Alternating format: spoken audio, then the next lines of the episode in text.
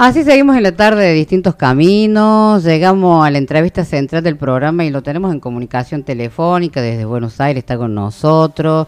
Él es artista, es eh, poeta, es eh, radiofónico, es artista radiofónico eh, y fotógrafo experimental, bailarín performance.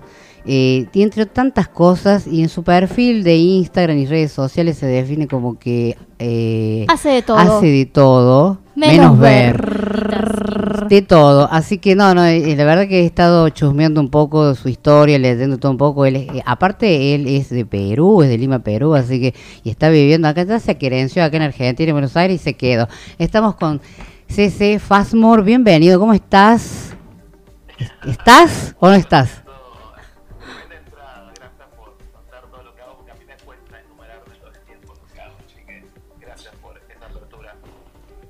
Ahí estamos. Eh, como den un poquito, ¿se está, ¿se está escuchando bien, me parece, o no? ¿Me escuchan? no, nosotras sí estábamos viendo si en el micrófono se escuchaba bien. No, no porque no lo escuché. Volvete a presentar, así te escucha bien la audiencia porque no se estaba escuchando. Es que no me tengo que presentar porque ustedes hicieron una super presentación, así que me cuesta siempre presentarme y creo que me enumeraron bastante bien ahí todo lo que hago sin ver. Así que sí, bueno, acá se morde desde Buenos Aires, que, bueno, una persona ciega que hace de todo menos ver. Soy una persona ciega, me estoy hablando de, mi tercera persona. ¿eh? Aparte. Así que, bueno, muy contento de, compartir, que igual estuvimos compartiendo en Córdoba hace poco con, con vos, Mariela. No, no interactuamos eh, eso, en esos momentos del Congreso sobre accesibilidad, pero estuvimos ahí. Justamente estaba por contar que ahí fue la primera vez que te escuché, porque la verdad no tuve el placer de poder saludarte, porque bueno, estábamos con tanta gente y viste lo que son este tipo de eventos donde, eh, y, sobre todo los discas, cuando no, no nos vemos, ahí estamos, pero bueno, a veces, y, la verdad que me llamó la atención, y bueno, empecé a humear acá como dicen las compañeras y, y encontramos eh, no, algo maravilloso con respecto a todo lo que haces. Aparte sos colega, sos locutor, sos periodista musical también haces de todo, sos, eh, tenés, sos psicólogo. Multitasking. Sí, no, totalmente, o sea, eh, sabe de todo. Y todo eso le ha servido para hacer una conjunción de lo que es hoy una artista, poeta, no, no, o sea, la gente tiene que buscarlos en redes sociales que después les vamos a estar pidiendo a CC que para que la gente te pueda conocer más y bueno, nada. Espero que puedas volver a Córdoba y que puedas hacer y armar algo acá y que te quedes acá también en Córdoba porque tenés que venir para este Sí, obviamente obviamente que esta también apertura para volver a Córdoba cuando se pueda. Yo muy contento de, estar en esa ciudad que, bueno, ya es la tercera vez que estuve ahí cuando nos cruzamos. Y bueno, fui para el Congreso y también armé unas performances. Estuve en el Museo General Pérez, estuve en el Hotel Inminente.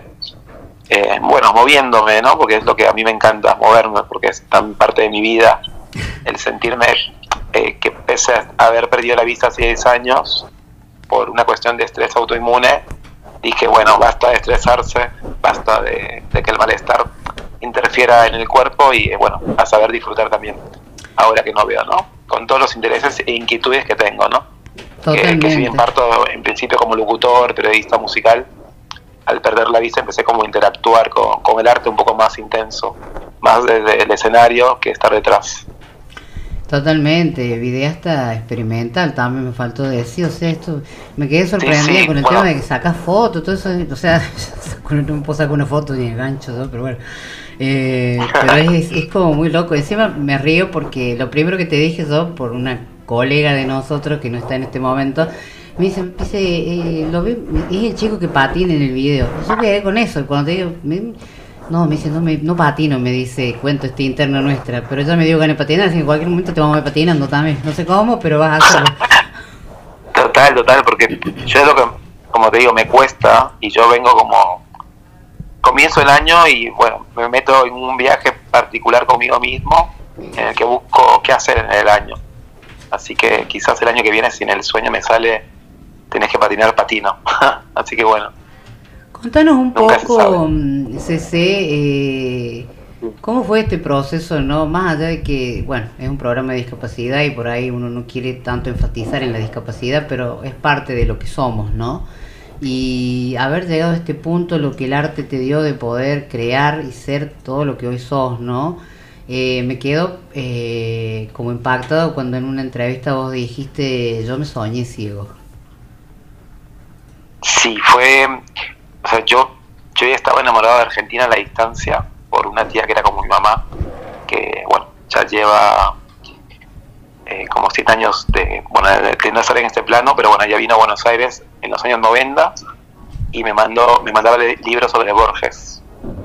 Y como yo tenía como entre 8, 9, 10 años cuando empecé a leer a Borges, y a los 11 años estaba como muy en una, muy, muy metido en la literatura fantástica de, Borges, que me soñé, me soñé ciego caminando por Buenos Aires.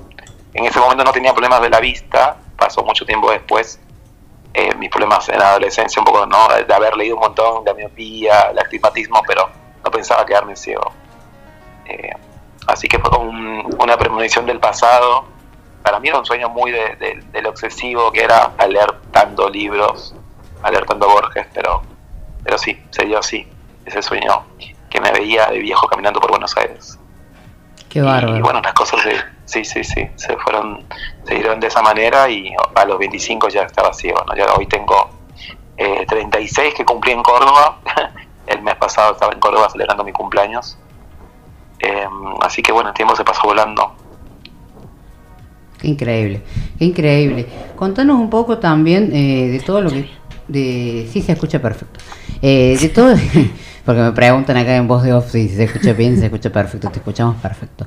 Contanos un poco de todo lo que estás haciendo en este momento, contarle a la gente un poco de todo lo que veniste y todo lo que estás trabajando, porque aparte estás así, estás haciendo radio, estás, estás como muy a full con todo.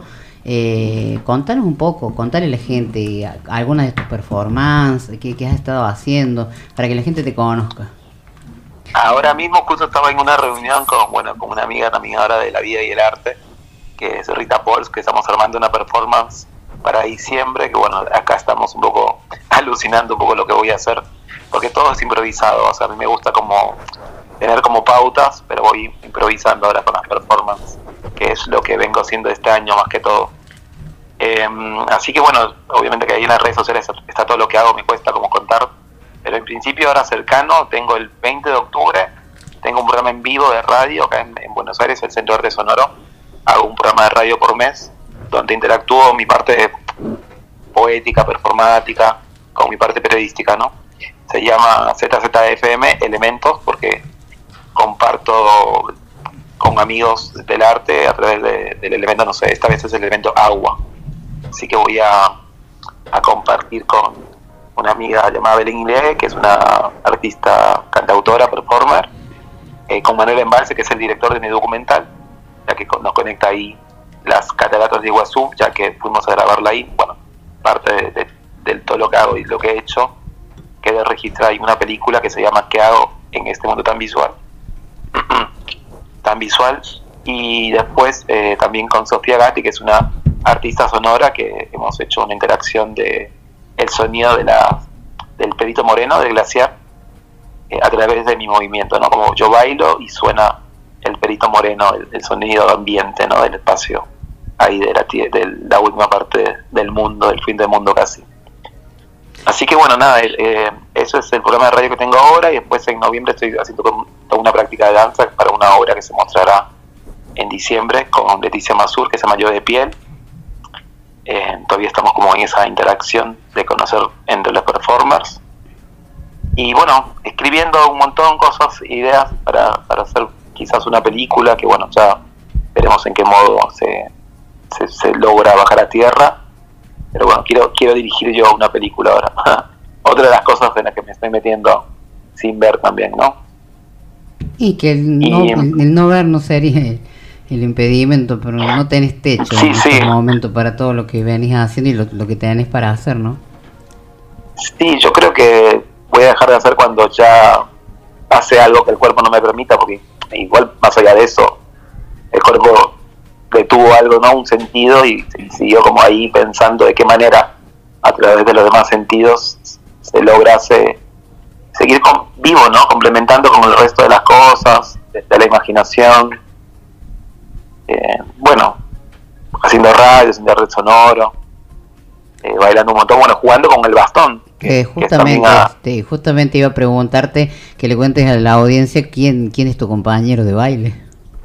Sí, bueno, mi bastón eh, es la verdad la persona imaginaria que es como, bueno, la persona que está ahí, ¿no? Ese instrumento que, le da identidad porque es quien me acompaña en, el día a día al salir a la, calle, ¿no?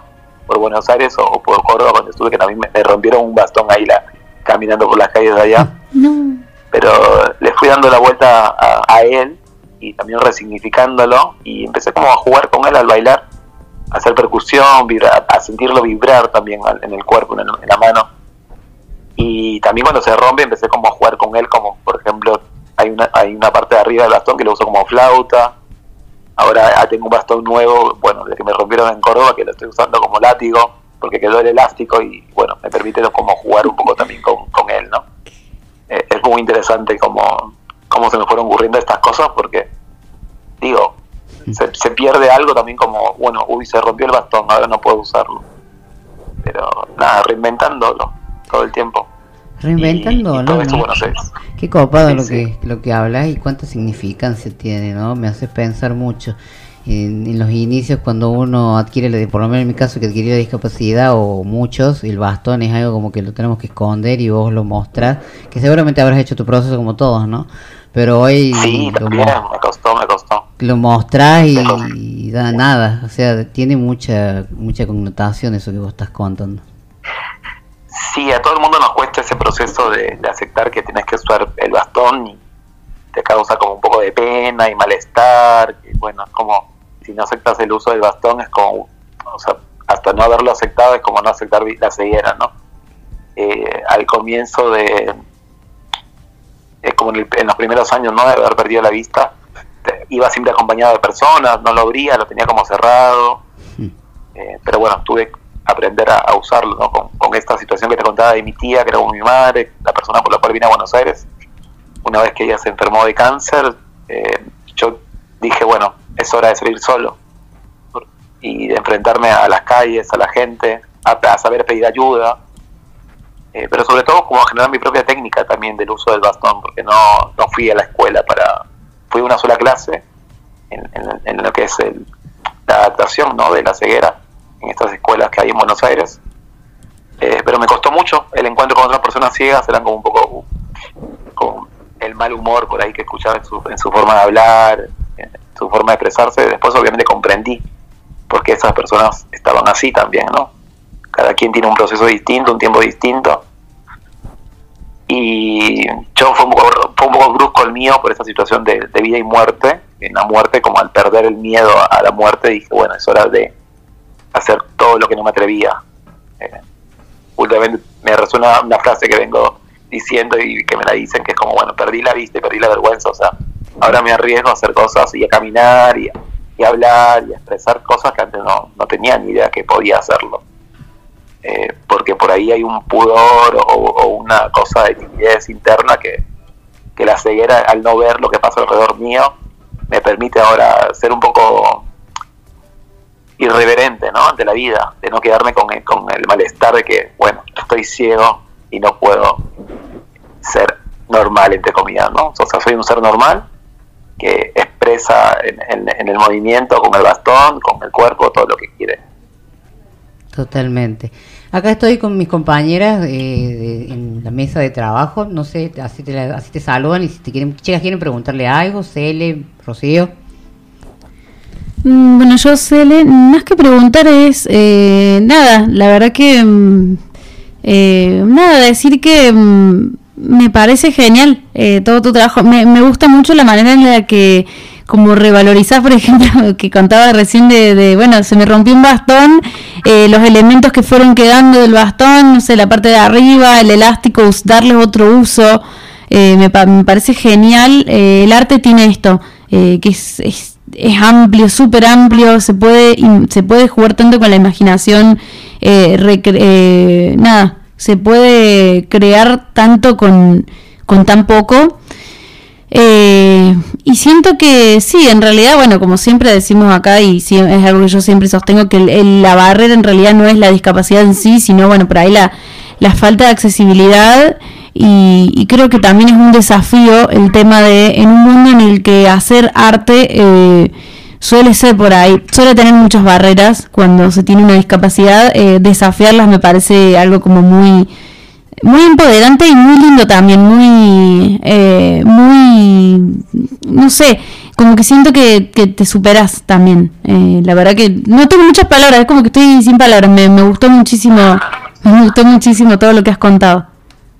Ay, gracias. Sí, la verdad que es el día a día, ¿no? La imaginación está como, o sea, tengo que reinventarme, amanece, abro los ojos del alma y es como, bueno, es hora de reinventar el camino diario a través de la imaginación, del recuerdo visual, porque bueno, pude ver y tuve, me quedó mucho, ¿no? Ese mundo que, es el que puedo usar ahora, ¿no? Pero obviamente después también queda ahora la vida sensorial, se va abriendo ese, ese campo, e, esa apertura del resto de los sentidos. Claro. Entonces eh, uno va superándose de esa manera, como entendiendo, ah, esto es un viaje y me lo tomo de esa manera.